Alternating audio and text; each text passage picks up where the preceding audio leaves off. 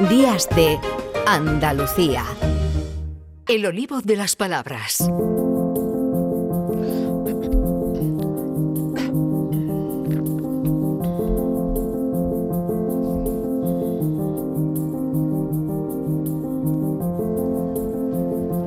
Y hoy nos vamos a seguir adentrando en Para saber algo más sobre nuestro mapa lingüístico, sobre nuestra forma de hablar, sobre la historia que nos precede como pueblo y como grupo de hablantes de ese pueblo andaluz. Y mirando hacia atrás, llegamos a Al-Ándalus, pero a un Al-Ándalus más cristiano que musulmán. Sabemos en realidad por detrás de la etiqueta qué era exactamente Al-Ándalus, hasta dónde llegaba, cómo se conformaba y qué era en cada momento, porque no es lo mismo el Al-Ándalus del siglo IX o X que el Al-Ándalus del siglo XI o XII, por ejemplo. ¿no? Bueno, pues en ese Al-Ándalus hubo durante un tiempo y no corto algo más cristiano que musulmán, más latino, aun siendo andalusí, que árabe. ¿Quiénes son los mozárabes, eh, mi querida marquesa mm, del eh, Olivar de las Palabras? Doña Lola Pons, buenos días. Hola, buenos días, Domi. Pues después de esta presentación tan exhaustiva que has hecho, vamos a dar algunas notas de quiénes son esos mozárabes, que son los que nos van a ocupar en este olivo de hoy.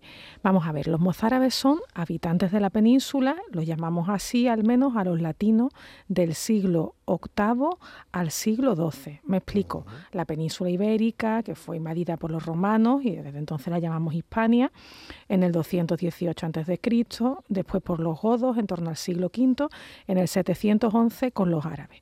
Pues bien, vamos a ver una convivencia en toda esa etapa que se llama la etapa andalusí, la etapa de Al-Ándalus, en que los invasores árabes van a convivir, o sea, la población árabe, que al principio es invasora y después ya es población también Claro. de Hispania, van a convivir con los hispanocristianos, que diríamos que son los descendientes de los hispanos romanos. ¿Los podríamos llamar españoles? Pues no, porque eso sería un poco anacrónico, ¿verdad? Esa convivencia de los árabes hispanos eh, durante siglos dentro de Al-Ándalus con estos hispanocristianos da lugar a diferentes fenómenos muy interesantes de tipo eh, cultural. Entonces, hay que recordar que el derecho islámico eh, permitía, consentía que dentro del territorio árabe, dentro de eso que llamamos Al-Ándalus, vivieran cristianos normalmente como tributarios. Y eso al menos pasa hasta el siglo XI. Y es importante que recordemos ese siglo y que esos cristianos que vivían como tributarios mantuvieran su religión y su organización judicial. Mm, Doña Dolores, mm, mozárabes no significa árabes mozos y jóvenes, ¿no? no, los habría, los habría mayores y, y mozos. A ver, mm, mozárabe es una palabra muy interesante. Esta viene del árabe hispano, de mustarabí, que es un gentilicio y que, o sea, un nombre de alguien de una zona, del habitante de una zona, eh, y viene a su vez del árabe clásico. Mustarab significaba arabizado, ¿no? influido por árabe. Entonces, ¿quién es, ¿qué es el mozárabe? Pues el mozárabe puede ser el nombre de un habitante, normalmente cristiano, de Al-Ándalus. También se ha llamado mozárabe a la lengua que hablaba ese grupo de habitantes, pero también se puede hablar de arte mozárabe o de costumbre mozárabe o de comida mozárabe. Si nos fijamos en su lengua, pues a ver, estos son descendientes de los eh, hispanos, llamamos hispano-cristianos, son descendientes de los hispanos romanos y su lengua es un latín. Un latín que es del siglo VIII al siglo undécimo, duodécimo. Entonces eso eh, ya no es del todo latín, este no es el latín clásico de Virgilio, eso ya es un romance que está en formación, porque en esa época se están también formando otros romances, el castellano en el norte, el catalán, el gallego o fuera de la península, el romance de otra, de otra zona. Entonces, dentro de Al-Ándalus se gesta, nace también un romance, un romance que es hijo del latín. Y lo podríamos llamar romance andalusí. Sí, eh, de hecho, esto sería incluso más apropiado llamarlo romance andalusí que mozárabe. Antes se hablaba de mozárabe, ahora ya en la filología se tiende a hablar más de romance andalusí, el romance de eh, al andaluz. ¿Quién hablaba eso? Pues claro, esto no podemos ser reduccionistas. Lo, lo más simple sería decir que esta lengua la hablaban exclusivamente los cristianos de la España musulmana, de esa península musulmana. pero obviamente esa sociedad andalusí que en buena parte de su historia fue bilingüe, pues habría eh, eh, minorías cristianas que hablaban ese romance, pero seguramente también era practicado por eh, árabes que lo hablarían seguramente. Y hay una cosa muy triste en esta, en esta historia y es que ese romance andalusí fue el primero de los romances que se perdió. Hay varias lenguas romances que se nos han perdido, pero la primera que se pierde es esta, el romance andalusí o mozárabe. Hmm. Eh, como romance es una palabra polisémica, muchos tendrán en la cabeza que romance es una historia de amor, ¿no? Para simplificar, vamos a recordar que romance es también, como se llama, esa especie de transición desde el latín hasta el castellano actual, ¿no? O algo así. Sí, cualquier lengua que sale del latín la podemos llamar romance y la historia de amor, pues la que tenemos hacia todas las lenguas, eh, por lo menos en este programa. Bueno, y esa historia de amor de la que hablamos ahora en concreto, ¿por qué se pierde? O sea, ¿por qué ese romance, por qué esa forma de ir desde el latín al castellano tan bonita se perdió en Al-Ándalus? Pues se pierde porque ah, hubo una Al-Ándalus eh, bilingüe, bilingüe como mínimo, donde habitaba el, cristiano con el árabe, donde estaba el árabe hispano conviviendo con el romance andalusí, pero mm. esa al andaluz eh, bilingüe deja de tener ese perfil a inicios del siglo XII. En esa época, los almorávides, los almohades, que son eh, colectivos árabes que se establecen desde fuera de, Al-Ándalus, eh, desarrollan, estructuran una sociedad menos tolerante y ven a esa población mozárabe, a eso que se llama también con una palabra preciosa mozarabía, la ven como algo peligroso, como una especie de quinta columna en territorio propio. Y eh, comienza a haber em, procesos de persecución, de deportación, de conversión forzosa de mozárabe, mucha migración mucho mozarabía migra a los reinos del norte y ese romance que ellos llevan se va integrando, digamos, con los romances de eh, los reinos del norte, pues del asturiano, del castellano.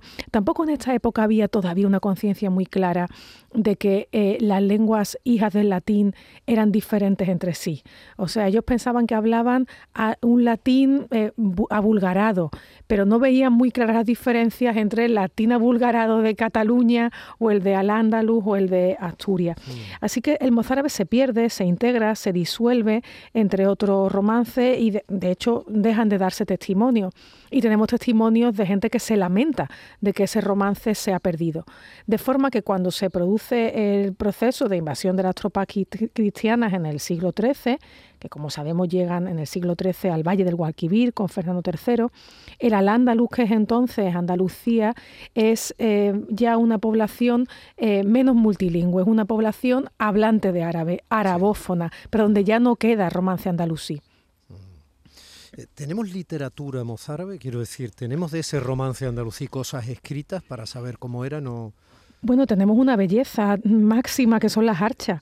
Este romance andalusí, como se pierde tan pronto, el mozárabe se pierde tan pronto, no da tiempo a que se escriba mucho. Es que ya en el 12 se deja de documentar y es que en el 12 hay todavía muy poco testimonio escrito de castellano o de leonés. O sea que esto es un fenómeno, el del paso a la escritura, que es gradual y que en el 12 todavía es muy tímido. De forma que el, el romance andalusí no dio tiempo a que se escribiera mucho. Se escribió un poquito, sí pero hay una dificultad, y es que se escribió en alfabeto árabe y en alfabeto hebreo. no tanto en alfabeto latino. Y eh, de esa forma, en alfabeto árabe y hebreo, se nos han conservado las archas, las archas que son esas canciones tradicionales en mozárabe con las que los poetas andalusíes, árabes o hebreos, cerraban unas composiciones que llamamos muashaha.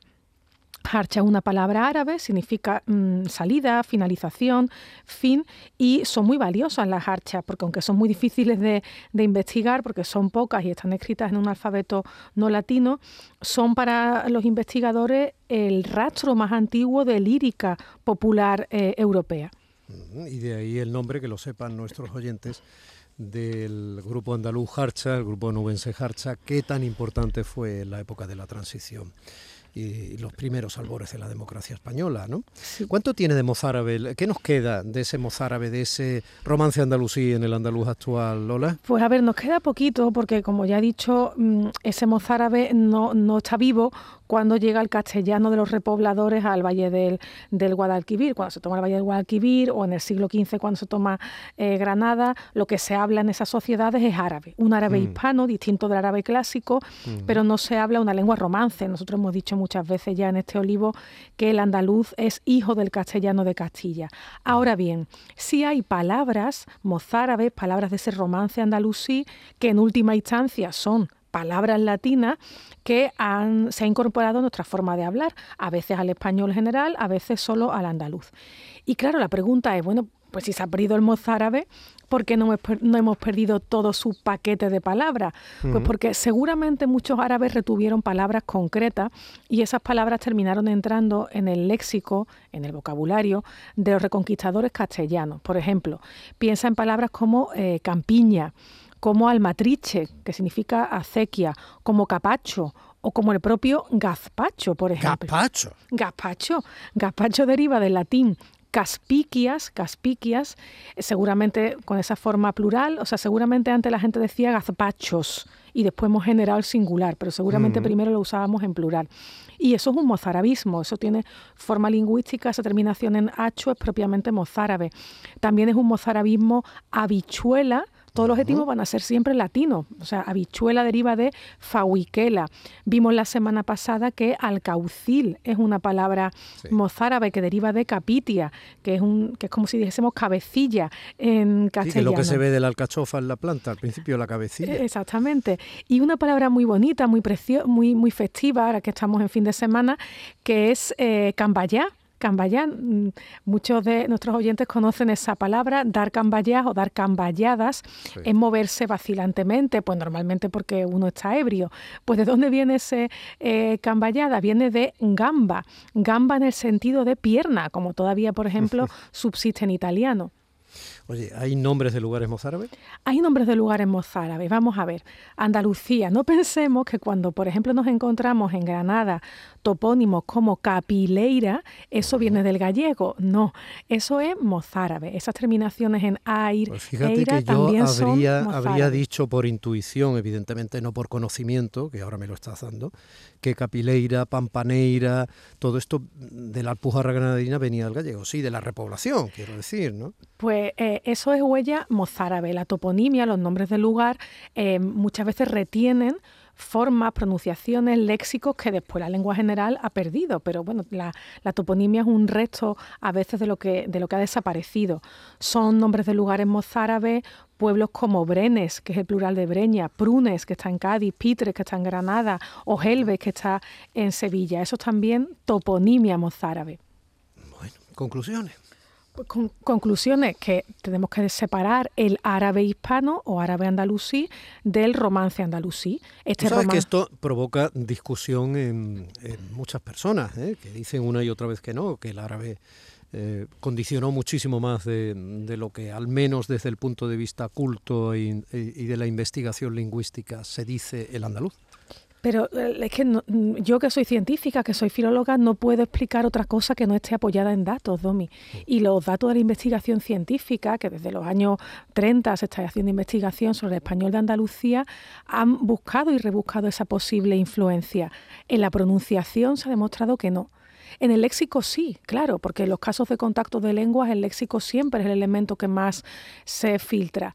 Pero yo veo muy injusto que a veces se diga con mucha alegría, pues todas las palabras propias del español de Andalucía de tipo característico, eh, particular, son arabismo, porque junto con esas palabras árabes que tiene el español de Andalucía, por ejemplo, muchas en el léxico de la agricultura, hay también, hubo también mucho arabismo científico que llegó a todas las lenguas europeas, o sea que la herencia árabe es muy fuerte también en el ámbito culto, no solo en el ámbito del, del, contacto del día a día. Pero claro, en la pronunciación, los fenómenos ya sabemos que surgen a final del siglo XV, que no hay eh, conexión con el árabe, y sí hemos estudiado el mozárabe, hemos estudiado el morisco, del que podemos hablar otro día, y las, lo que nos dice la documentación en lo que es las ensoñaciones a científicas, pues yo prefiero dejarlas fuera, porque porque bueno, pues tienen que ver más con lo folclórico y con la invención que con la ciencia. Bueno, por lo tanto, no confundir romance andalusí con árabe andalusí, no confundir mozárabe con andaluz, no pensar que es propio de Andalucía, no pensar que es antecedente de nuestro acento, pero qué bonito acudir a la belleza hermosísima de las jarchas.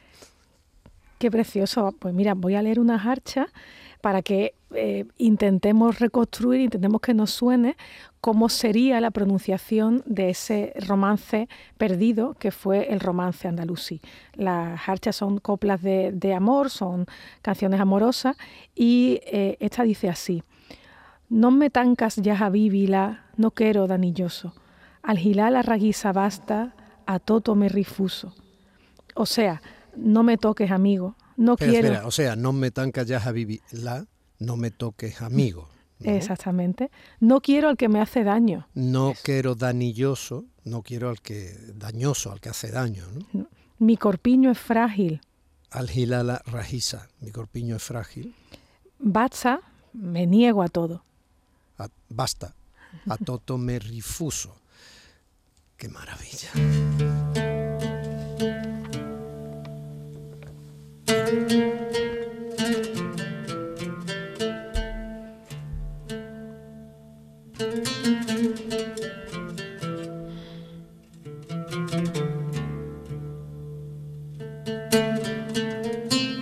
fácil es abandonarse a estos sonidos que nos eh, transportan a través de la historia. Bueno, pues aquí está esa jarcha, ¿no? Aquí está, musicada por, por Eduardo Paniagua, una versión preciosa de cómo sonaría nuestra más antigua lírica popular.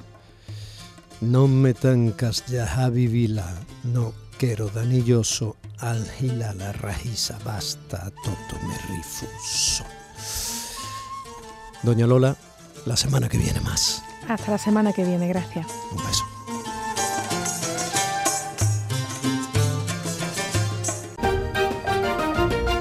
Días de Andalucía.